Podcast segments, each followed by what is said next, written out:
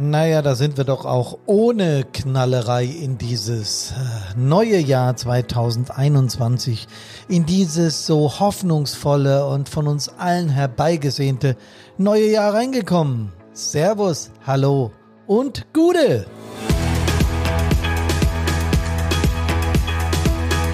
Ein wunderbares, glückliches und vor allem, allem, allem gesundes, in der Gesellschaft zusammenwirkendes, also den Zusammenhalt stärkendes neues Jahr 2021. Das wünschen Karina und ich und alle unsere Kolleginnen und Kollegen und Mitarbeiter euch von ganzem Herzen.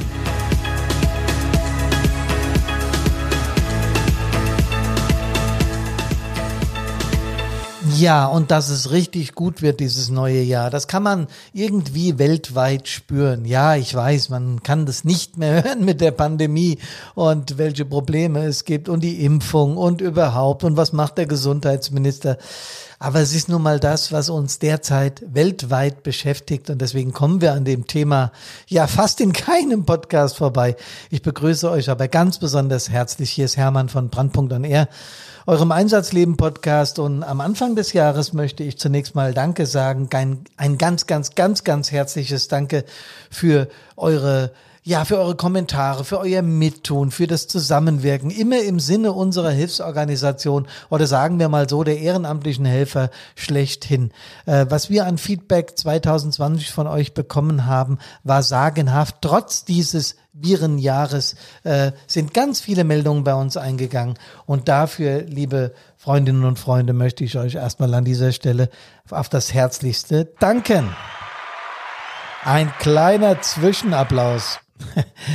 ja, äh, ich bin voller Hoffnung und ich bin eh ein positiver Mensch. Äh, ich gehe immer positiv nach vorne, weil was anderes hilft ja doch im Leben auch nicht. Vor allen Dingen, wenn man überlegt, dass die ganze Nummer ja endlich ist und dass, es, dass wir so einen Zeitraum, sagen wir mal, wenn es ganz, ganz, ganz geil läuft, von 80 bis 100 Jahren haben und dann ist vorbei. Also, was nutzt da dieses Verzagen? Was nutzt das alles? Gerade uns Einsatzkräften nutzt es nichts. Deswegen geht's positiv in die Zukunft und nochmal, ich hoffe, dass ihr in 2021 gesund bleibt. Der Podcast Nummer 115 heute hat den Titel naja, dafür bist du doch gewählt. Führen ist doch ganz einfach, oder?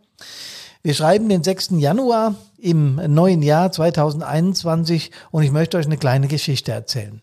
Zimmerbrand in einem Mehrfamilienhaus. Äh, vier oder fünf Stockwerke, ist völlig wurscht, hart bedacht, ganz normal unterkellert. EG ist total verraucht. Aus dem OG winken bereits verängstigte Menschen an den Fenstern, als der Einsatzleiter mit seinem Löschzug vor Ort kommt. Er ist der Wehrführer, er ist eine relativ erfahrene Feuerwehrführungskraft, hat mehrere Jahrzehnte Einsatzdienst hinter sich. Die Ochsentour vom Truppmann, Atemschutzgeräteträger, Truppführer, Gruppenführer, Zugführer und dann eben gewählter Wehrführer in seiner Feuerwehr. Er überblickt die Lage und lässt sofort nachfordern und erteilt dann in seiner Ruhe, die ihm äh, viele, viele, viele anerkennend äh, beipflichten, dass er eben so eine Grundruhe hat, er erteilt seine Befehle.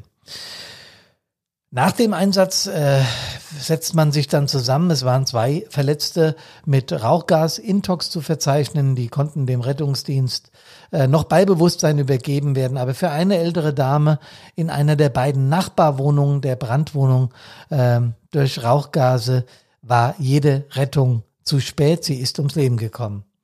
Und äh, man merkt bei der internen Einsatznachbereitung in der Feuerwache, merkt man diesem erfahrenen Feuerwehrmann an, dass ihn das mitnimmt. Er wirkt fast etwas verzweifelt.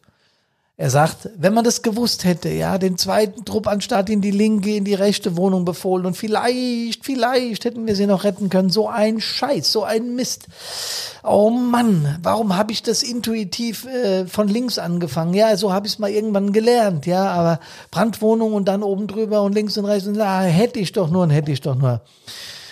Und äh, so erzählt er ein bisschen und macht dadurch dem Druck, der in ihm wohnt, über die verstorbene Dame, macht er etwas freien Lauf. Ein erfahrener Gruppenführer klopft ihm beruhigend auf die Schulter und sagt, hör mal, Wehrführer, du hast alles gegeben. Das konntest du überhaupt nicht wissen, ja. Sowas passiert eben. Mach dich nicht verrückt. Ähm, er schaut ihn dankbar an und äh, bemerkt, ja, du hast schon recht, aber trotzdem in meinem Innern irgendwie wurmt mich, vielleicht wäre doch was möglich gewesen. Da meldet sich ein ganz junger Truppmann zu Wort und sagt, ey, Wehrführer, was soll denn das Gejammer? Dafür bist du doch gewählt, oder? Das saß. Plötzlich war betretenes Schweigen in der Funkzentrale. Alle schauten sich gegenseitig an und, und dachten, was, was sagen wir jetzt denn dazu? Ja, was möchte man dem jungen Kameraden spontan entgegenhalten? Jeder von euch hat jetzt eine bestimmte Vorstellung, was er diesem Kameraden gerne sagen würde, ja, was er, was er, ob man ihn beschimpfen würde, ob man ihm mangelnde Kameradschaft vorwirft, vorwirft oder um was es ihm eigentlich geht. Die Auswüchse solcher Bemerkungen sind äh, meist jungen Menschen, die noch keine Erfahrung haben, kein wenig Lebenserfahrung haben, überhaupt nicht so klar, was sie da von sich geben. Ähm, möglicherweise hat er eigenen Frust zu verarbeiten äh, im eigenen Leben oder vielleicht auch im eigenen Feuerwehrleben. Es kann gut sein, dass ihm vom Wehrführer mal eine Lehrgangsteilnahme abgesagt wurde, dass eine Beförderung vergessen wurde. Ich weiß noch ganz genau, das war bei mir mal der Fall. Ich hätte eigentlich zum Hauptfeuerwehrmann ernannt werden müssen. Ich war dran nach Lehrgangslage und äh, nach meiner Erfahrung und äh, vor mir wurden auch oder an dieser Jahreshauptversammlung wurden von unserem Wehrführer ähm, auch zwei Kameraden zum äh, vom Stadtbrandinspektor, sorry, zum äh, äh, Hauptfeuerwehrmann gewählt und die waren, hatten die gleichen Lehrgänge, waren im gleichen Alter wie ich und ich noch nicht. Und ich habe gemerkt, wie mir das einen Stich ins Herz versetzt hat und ich dachte, boah, das darf dir als Führungskraft aber nicht passieren. Meinte damit meinen Stadtbrandinspektor, der übrigens gleichzeitig Wehrführer und auch äh, im Kreis tätig war, das war nämlich mein Papa. Umso schwieriger war es, äh, dem Mann jetzt zu sagen, pass mal auf, kann es sein, dass ihr mich vergessen habt, weil das führte natürlich sofort zu einem Konflikt. Ich war dann stinksauer und habe einfach den Mund gehalten. Andere Kameraden haben aber, haben aber darauf aufmerksam gemacht und ich wurde dann halt ein Jahr später befördert. Aber ich weiß noch ganz genau, wie sehr mich das getroffen hat und wie ich dachte in diesem Moment, das darf aber einer Führungskraft nicht passieren. Vor allen Dingen nicht, wenn er so ein Hero ist wie mein Vater, ne? weil insgeheim war er für mich ja schon der Hero, äh, später Kreisbrandinspektor und überall bekannt in Feuerwehrkreisen und so. Ja, aber trotzdem sind auch diesem Mann Fehler passiert, ja. Also der junge Mann, der jetzt hier diese Bemerkung zu seinem Wehrführer abgelassen hat, äh, der war möglicherweise gekränkt oder hatte, wie gesagt, im eigenen Leben Probleme oder eben andere Dinge sind passiert, die ihn in der Feuerwehr dazu gebracht haben, so einen Spruch abzulassen. Und wo er es besonders darauf äh, abgesehen hatte, wie ich auch damals bei meiner Situation war, auf das Führen des Menschen, der ihn da jetzt, äh, der da eben im Einsatz äh, diese Entscheidung getroffen hatte und äh, wo wir zwei Verletzte und eine äh, ältere Dame, die verstorben ist, zu verzeichnen hatte. Tja, Natürlich konnte der Wehrführer nicht wissen, dass äh, in der einen Wohnung eine Dame bereits mit dem mit dem mit dem mit dem mit dem äh, mit ihrem Überleben kämpfte und in der anderen Wohnung zwei leicht vergess, äh, Rauchgasintoxe waren. Das war überhaupt nicht drin, dass er das vorab wissen konnte. Wie soll das gehen? Ja, es sei denn, äh, äh, man man hat bei der Erkundung eine so klare Lage, dass man schnell entscheiden kann, oder hat eine so kleine Lage, dass das dann keine Rolle mehr spielt. Aber er hat natürlich sofort nachgefordert. Er hat alles Menschenmögliche getan, um diese Einsatzstelle in Anführungsstrichen zu beherrschen. Und jeder von uns, der Einsätze fährt, Kameradinnen und Kameraden, jeder, der Einsätze fährt, weiß genau, wie das ist, wenn du an eine unübersichtliche Einsatzstelle kommst und dann entscheiden musst, was passiert. Ja, das erste, was wir lernen, ist, schaffen wir das, schaffen wir die Bewältigung der Einsatzlage mit den Kräften, die jetzt hier vor Ort sind, oder schaffen wir das nicht? Äh, in der Regel äh, folgt dann sofort eine Nachforderung. Ich habe immer, immer, wenn ich auch nur im Ansatz ein bisschen unsicher war, sofort nachgefordert. Ähm, und das ist auch, glaube ich, der richtige Weg. Ja, der Punkt ist, dass du das alles, was du da machst, dass dir das äh, ja in Führungslehrgängen natürlich erklärt wird. Ja, Führen heißt immer auch entscheiden. Weiß ich noch, diese Sprüche habe ich in diesen Lehrgängen alle gehört. Und das war im Rahmen der Ausbildung, wurde auch immer wieder gewarnt, eine Führungskraft, wenn du dich dafür entscheidest, Führungskraft zu werden, musst du lernen, Entscheidungen zu treffen. Und bei uns in der Feuerwehr natürlich, wie in allen Hilfsorganisationen oder auch gerade bei uns in der Feuerwehr, schnelle Entscheidungen. Das ist nicht immer einfach, weil manchmal, wie auch in diesem Fall, geht es um Leben oder Tod. Ich sag's nochmal, der Mann, der erfahrene Wehrführer wird trotzdem, trotz seiner Erfahrung, trotz all dem, was er in Einsätzen bereits mitgemacht haben, äh, hatte, noch eine Weile an diesem Einsatz zu knappern haben. Natürlich konnte er es nicht wissen, aber es bleibt in solchen Fällen immer das Aber, wenn ich, hätte ich doch. Wenn wir als Führungskraft so rasch entscheiden müssen, dann spielen mehrere Dinge eine Rolle. Wir haben gelernt, dass wir, ich habe es gerade vorhin gesagt, nach bestmöglichem Wissen und Gewissen entscheiden. Wir sind Menschen, wir sind grundsätzlich alle Menschen in den Feuerwehren, Gott sei Dank, äh, haben das die Maschinen noch nicht für uns übernommen. Ich glaube, das ist ja schlichtweg unmöglich.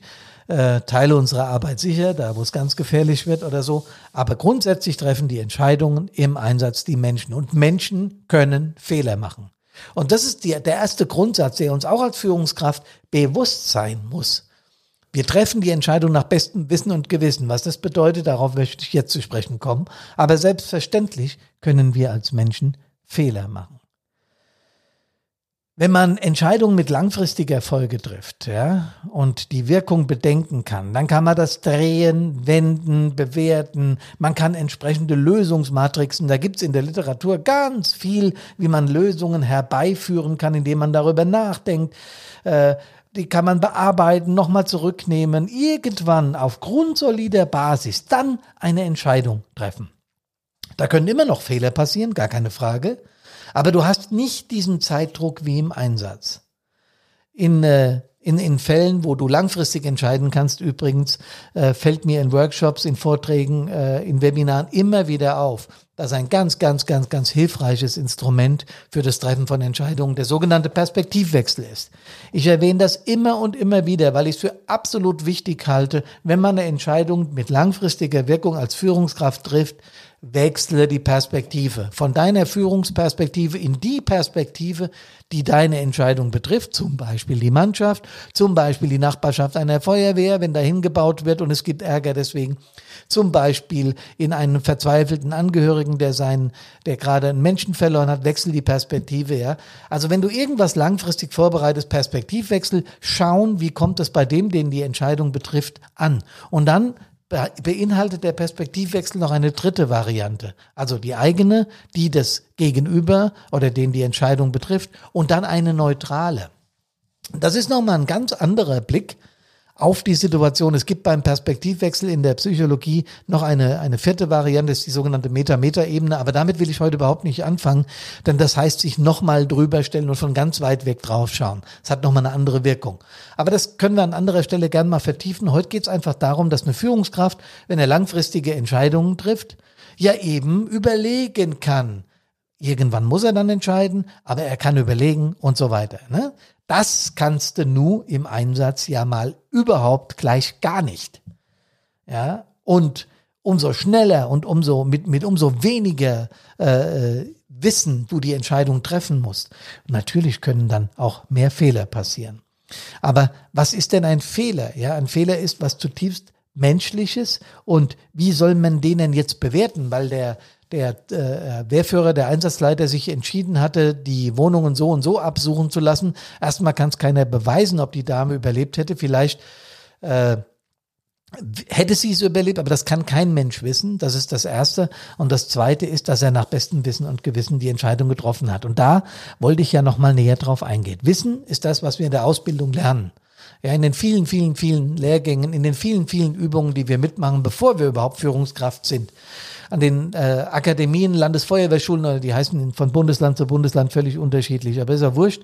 Ihr wisst genau, was ich meine. Bekommt man beigebracht, wie Situationen sein können, wie ich die einzuschätzen habe und was ich für Entscheidungen treffen kann.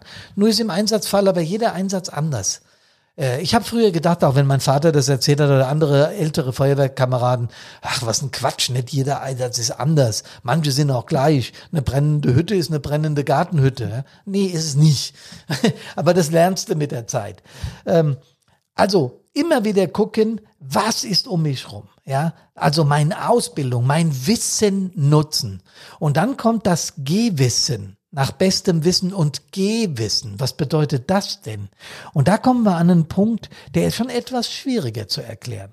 Bei superschnellen Entscheidungen, die wir im Einsatz zu treffen haben, entscheiden wir aufgrund des, wie wir ausgebildet wurden und was unser Wissen ist, aber auch nach Gefühl.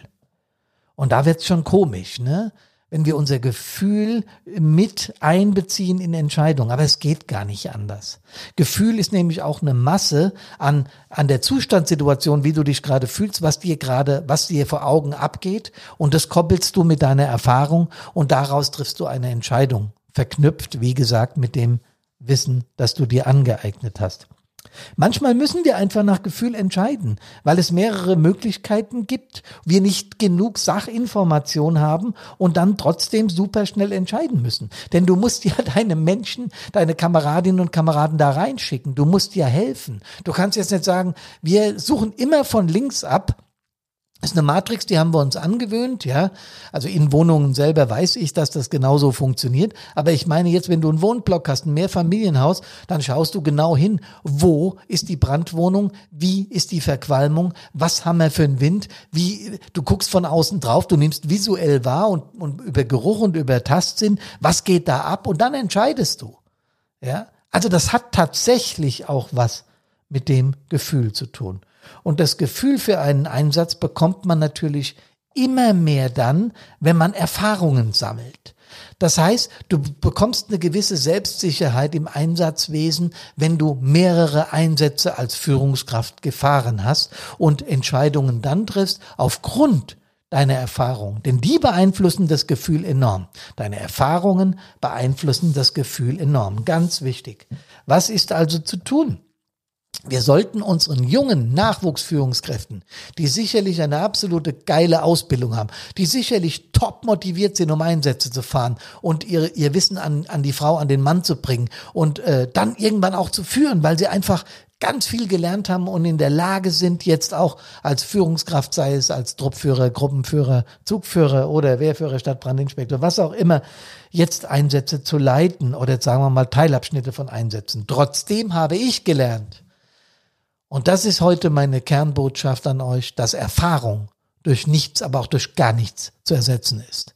Und mit Erfahrung meine ich wieder das Gefühl für einen Einsatz zu bekommen. Man hört manchmal in Sportreportagen, dass es bestimmte Fußballspieler gibt, die ein Spiel lesen können und so auch der Dirigent der eigenen Elf sind. Und das ist genau im Einsatz das Gleiche. Irgendwann fängst du an, Einsätze lesen zu können und bekommst ein Gefühl dafür, welche Entscheidung die richtige sein könnte. Deswegen empfehle ich, dass junge Führungskräfte eine ganze Zeit lang mit Erfahrenen gemeinsam Einsätze begleiten, also die erfahrene Führungskraft begleiten, von ihnen lernen und ich glaube, in den allermeisten Fällen wird es auch genauso gelebt. Tja, unsere erfahrene Führungskraft in diesem Einsatz, was könnten wir dem jetzt raten? Alle ihr, die äh, Brandpunkt kennen, wissen, was jetzt von mir kommt. Reden, reden und nochmal reden, kommunizieren, das Ereignis verarbeiten, nachdem in der Feuerwehre drüber gesprochen wurde und der Gruppenführer schon die ersten Einlassungen gemacht hat. Ähm, kann man den Kameraden auch nach ein, zwei Tagen zu Hause mal anrufen und sagen, hör mal, Wehrführer, wie ist denn gelaufen mit dir? Konntest du einigermaßen pennen? War ja doch eine scheiß Situation, dass die Dame verstorben ist. Wie geht's dir damit? Also uns gegenseitig so ein bisschen kontrollieren. Aber was der, was der Wehrführer vor allem machen sollte, er sollte zu Hause mit seinen Liebsten auch nochmal drüber sprechen. Also jetzt nicht mit den Kiddies, sondern mit seiner Partnerin, ähm, und äh, oder mit dem besten Kumpel, wenn es keine Partnerin gibt oder was auch immer. Also Kommunikation ist an dieser Stelle ganz wichtig. Nicht deckeln, nicht verstecken, nicht dieses Gefühl, oh Gott, wie, durch meine Fehlentscheidung ist jemand im Einsatz ums Leben gekommen. Ähm, das könnte sein, dass das sich so manifestiert bei ihm. Dann braucht er professionelle Hilfe, weil äh, von Schuld zu reden wäre hier der völlig falsche Ansatz. Was machen wir denn jetzt aber zum Schluss mit dem jungen Mann und seiner Kritik, dass die überzogen war und dass er nicht den richtigen Ton getroffen hat? Ich wiederhole nochmal, was soll das Gejammere? Dafür bist du doch gewählt. Ähm, also am allerbesten, am allerklügsten ist es, wenn der erfahrene Gruppenführer ihn sich kurz zur Seite nimmt und ihn in einem Vier-Augen-Gespräch darüber aufklärt, was Kameradschaft bedeutet.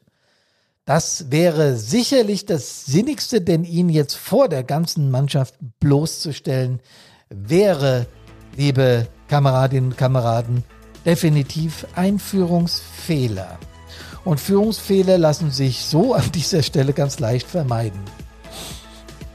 Ganz wichtig ist, dass wir Führungskräfte brauchen und dass aus meiner Erfahrung als äh, Führungskraft mit 30 Jahre Führungserfahrung Führen ein ganz befriedigender und toller Vorgang sein kann, wenn man Erfahrung gesammelt hat und wenn man ihn mit frischem Mut angeht.